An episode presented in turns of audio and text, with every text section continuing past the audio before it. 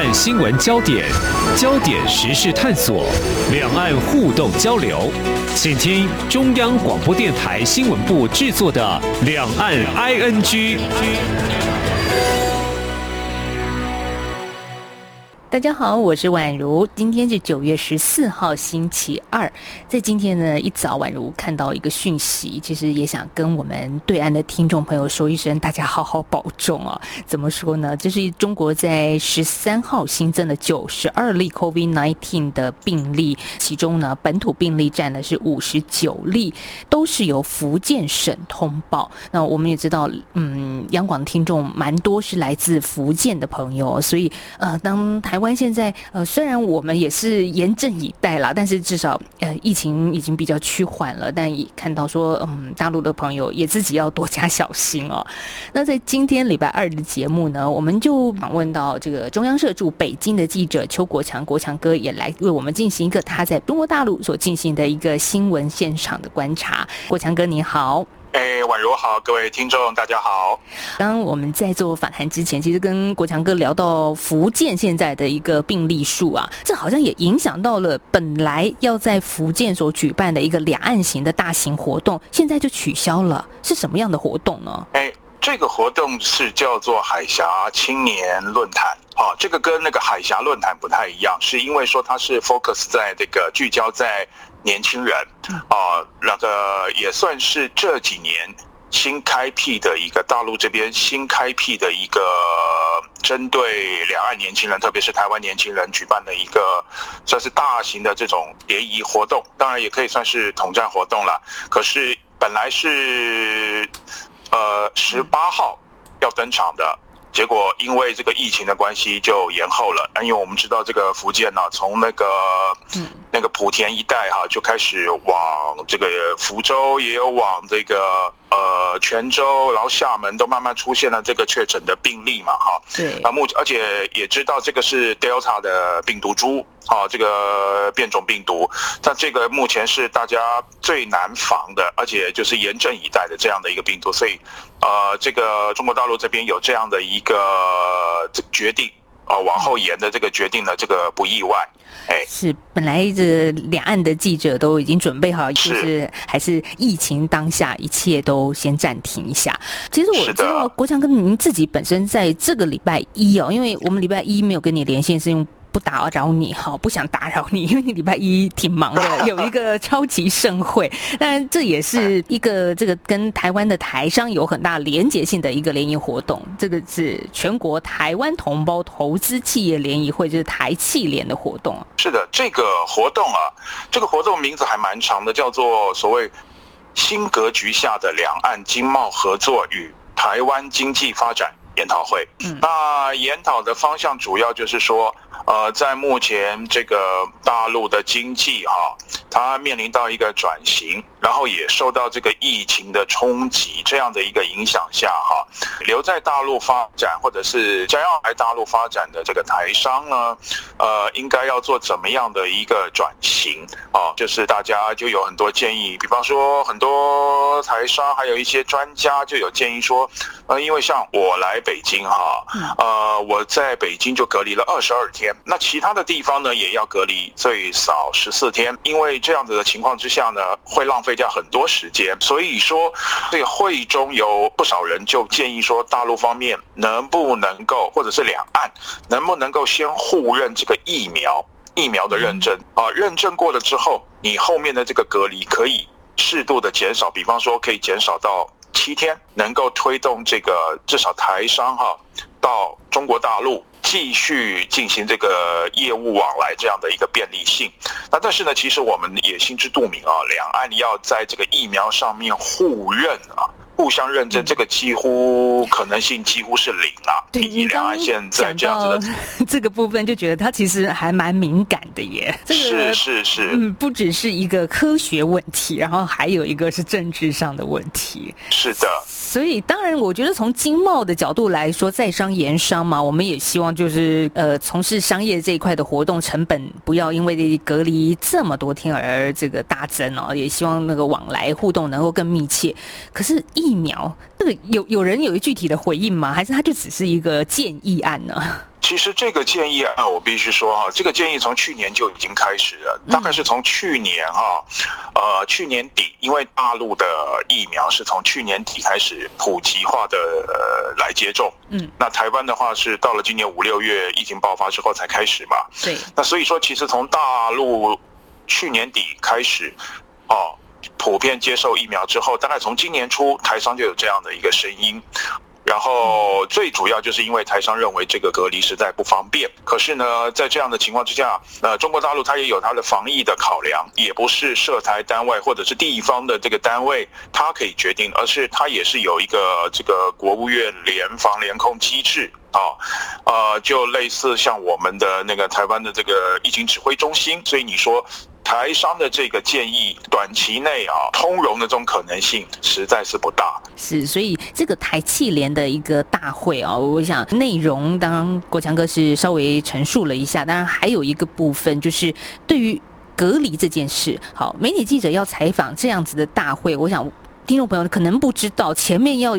进行还是蛮多道程序的一个前置作业的，是，嗯，是是是，这个我们像这个会议是十三号，十三号礼拜一的举行的这个会议，但是我们在十二号，十二号的中午之前，我们就到了他们会场的这个饭店，我们到饭店还要先做一次核酸检测，做完了核酸检测没有事情，我们第二天才能够去参加。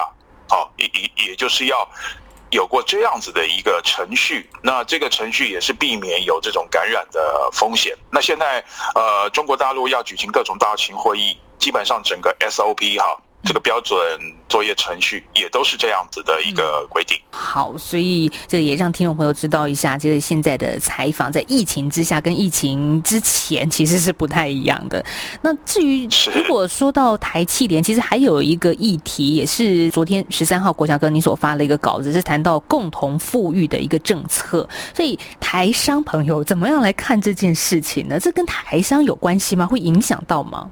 呃，共同富裕这个事情是中国大陆所有大小商界，你只要是在做生意，而且还有那么一点点规模，呃，中国大陆有一个术语叫规模以上啊，这个规模以上就是指中大规、中大型规模的这样的一个商户啊、商社，呃，你只要是。从事这样子的一个商业活动的一个经营的负责人或者是高管，你一定会重视这个事情。为什么？因为其实“共同富裕”这四个字啊，在中共的党史上，他以前是提过的。但是这一次为什么重新的受到大家的重视？是因为他提出了另外一个口号，叫做“第三次分配”。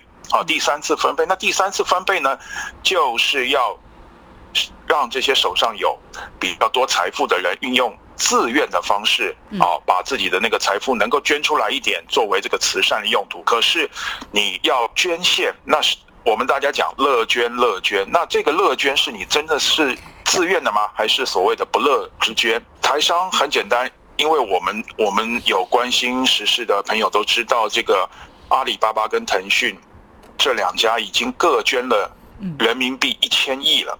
啊，这个一千亿呢，其实外界很多人都戏称这是保护费。啊，为什么说保护费呢？因为这个，呃，我们知道这马云跟马化腾现在都是处在这个监管风暴的这个核心。那台商当然会有这种所谓兔死狐悲的这种感觉啊。啊，那你在在台在大陆啊，这个有些台商做的也是有头有脸的。可是如果说万一，呃，这个共同富裕共同到我身上来，那我到底要拿多少钱出来呢？那这也许我这这这是这两个人，马云、马化腾就是一个标杆。那所以呢，台商他们就会关心说，这个共同富裕，好，你要我捐钱，我到底应该要怎么样捐？然后我要透过什么管道捐？我到底要捐给谁？好，嗯，那这就是一个值得关注的议题。所以说，在昨天这个会中还有会后，我们就有访问这个会长李正宏，他是上海。出身的台商，而且他是台商第二代，那他就说，当然他的立场是比较稍微站在中国大陆官方这一边，但是他有提到一个问题，就是说台商对这个所谓共同富裕的这个新政策了解还不太充分。那不太充分的情况之下，人家就会觉得说，就是大家一般人所想的，这可能是中共官方为了想要缩短差距而产生这个劫富济贫的想法啊，这是一个。那第二个，你要捐献，那你就要找到一个可以经手的一个单位。那我们知道大陆有所谓的中国红十字会，还有一个什么慈善总会的哈。那我们知道中国红十字会哈。这个过去的这个名声是蛮糟糕的，因为我们知道过过去他有一个负责人叫郭美美嘛，那后来就开始在网络上面炫富，所以连中国大陆自己人都不没有人会想透过红会来捐钱。那这些台商如果要捐钱，万一捐一捐捐到别人自己的口袋里面，那怎么办呢？所以台商就有一个主张，这个李正宏他有讲，就是说由台商自己啊，这个整个台企联还有。各地的台商呢，自己来组成这个慈善基金会，接受他们的管理。那至少这是我自己成立的基金会，就不会有被人家吃掉的问题。那我一样，我来配合你中国大陆中共的这个共同富裕政策，我也愿意来捐献，不管是愿意还是不愿意了，哈，乐不乐之捐不知道，但是我至少成立一个自己的基金会来投入这个中国社会的公益。嗯，其实，在过去大陆有一些灾难哦，台商甚至我们在台湾的朋友都会进行跨海的捐赠，这这我觉得是人之常情。对我们来说，很多事情也都是感同身受。那但是郭强哥刚刚强调很重要一件事情，就是透明化，这真的很重要。钱捐出去，我们当然希望能够到。应该或者需要的人的手上，那不是应该是需要的人的手上。嗯，这个透明在中国就总是让人觉得产生一点点的质疑啦。那好，那另外一方面还有一个缩短贫富的差距，我觉得这也是很适当的。就是真的，如果一个社会贫富落差太大，这真的是会出问题的。但真的可以透过我们刚刚所说的第三次的一个财富分配，就是共同富裕来。做到这样的事吗？这个共同富裕这个问题其实蛮大的，就是透过第三次分配来做的共同富裕了哈。那共同富裕，我们知道这个邓小平当初在推动这个改革开放的时候，他就他提过一句话，叫做“先让一部分人富起来嘛”，对，先富带带动后富嘛，哈。这个在习近平这一次讲这个第三次分配的时候，他也有提到啊，但是。实际上的状况是，先富了，他富起来了，可是他就一路领先了，他没有回头再来照顾，再来把后面的这个后面还在过穷日子的人真真正正的这个带起来。那习近平他的想法是说，你必须回过头来，你必须停下你的脚步或者放慢你的脚步，等后面的人追上来，甚至你要回头回一点头，把后面的人一起往前带。那这些富商像马云这些富商，他自己是不会做的，所以要有这个党政、这个公权力介入的这个力量来把后面的人拉起来。那么现在的问题就是说，很多人就会想到中共建政初期的这个所谓的这个公私合营，因为我们知道公私合营之后，这个私营的公司就都没有了。哦，那很多人就会想到这个过去六六十多年前、七十年前这样的一个阴影。那我把我的钱交出去了，嗯，你是不是就可以放过我了？我交的保护费有没有到头的那一天？那万一你还要跟我虚索无度的话，那我这公司怎么经营得下去呢？我想这是大陆所有的商界，你只要是做生意，然后做到规模以上的商户的负责人，他们都会想到这个问题，包括台商、包括港商、包括外资在内，尤其是台商跟港商，因为。大家知道嘛？那个中共一直把港台视为是自己的一部分，那他们会对这个港台商会有什么样政策呢？坦白讲，这个是值得注意、值得观察的一个部分。是，这也就再回归到一个制度的透明化。如果没有所谓的保护费这样这三个字的疑云的话，可能大家做起来也也就是比较是快乐的回馈社会哈。这个当然中国这么大啦，要要考虑的事情也是超多的啦。我们也这个拭目以待吧，再再继续看看。好，这个时间我们先休息一下，稍后我们再继续回到今天的两岸 ING，来看看习近平跟拜登通的电话。一起听最有 feel 的台湾之音。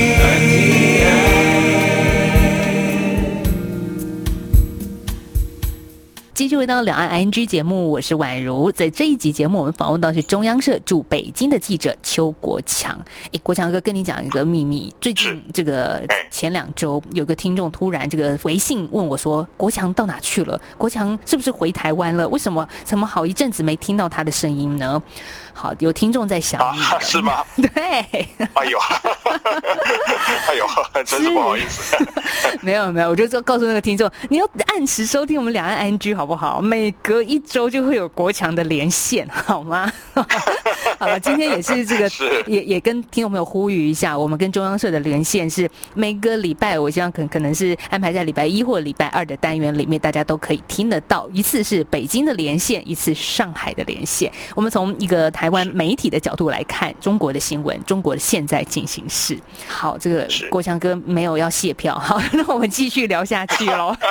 OK，好，接下来要谈一个比较严肃的议题了，就习近平跟拜登啊，十号。通了电话，过去大家一直在想啊，什么时候这两个人可以继续再通话呢？然后当然，呃，这也是好像隔了七个月嘛。上一次通话是今年二月份的时候啊，这一次通话没错没错，有什么样有意思的地方呢？呃，你说他们。嗯，之间的这个通话有什么有意思的地方呢？那就是习近平又在里面卖弄了中国文学嘛，然后又讲了一些 这个古诗词还是什么的。然后这个古诗词，你你你要想想看，每次都给那个口译人员很大的考验。当然，人人家口译也是不用怕的啦，也是很厉害，是这样。对对对对对对，你你做翻译的这个古诗词一定要懂。对，没错。对，然后这个你说有意思的地方，除了这个之外呢，呃。基本上他们都是各说各话哈。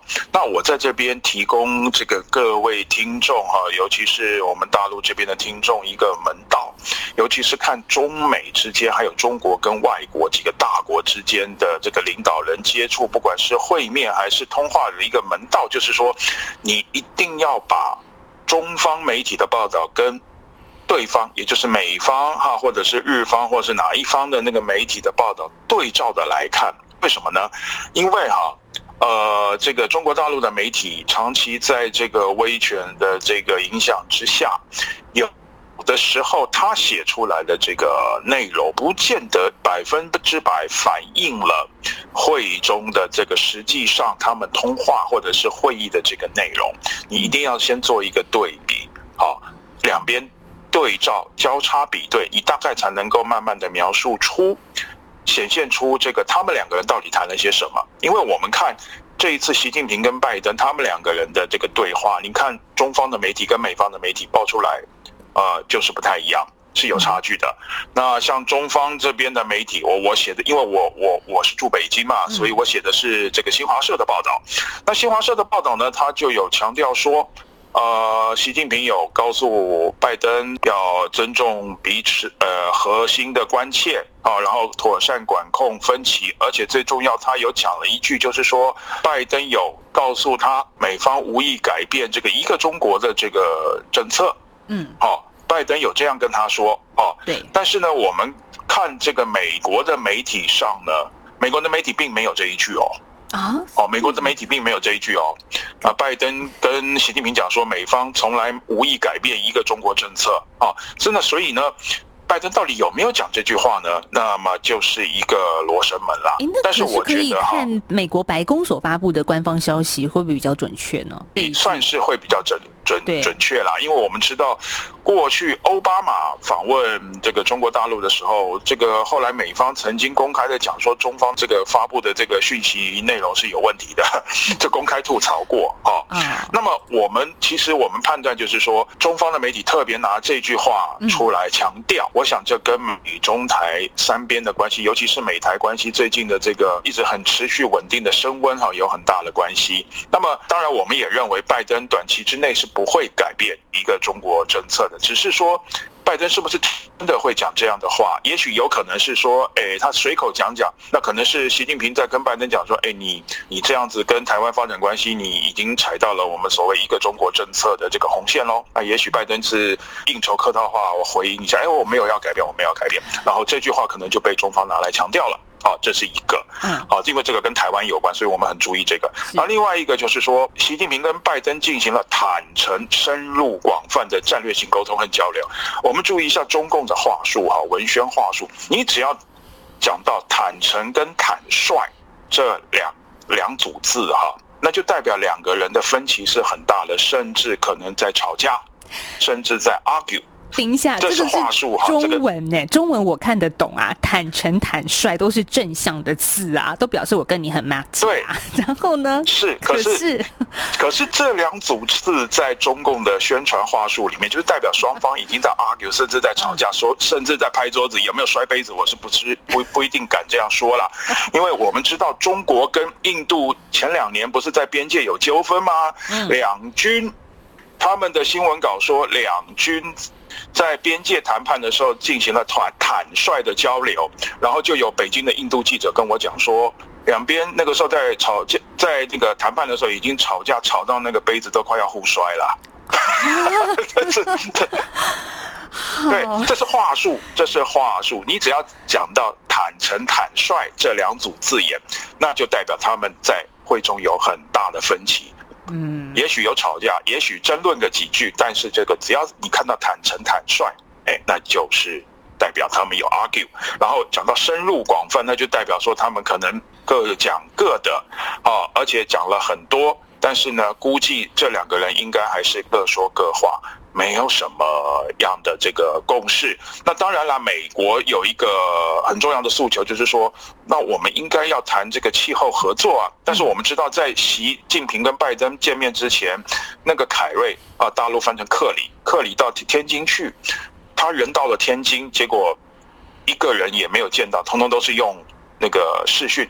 哦，都是用视讯的这个这个方式在连线，然后中方就说，你要跟我谈气候可以，你要先改善这个美中关系，然后呢，你还要把那个那几个清单都拉出来，你要先改善这个改善这个，然后我我记得头一个就是说你不可以限制中共的什么党员进到美国，然后你要释放孟晚舟，嗯，向加拿大这个施压，那如果是这样子的话，你连气候。谈气候这个比较没有争议的问题，都要，呃，牵扯到这个美中关系的，那你觉得其他的问题两边两边会有共识吗？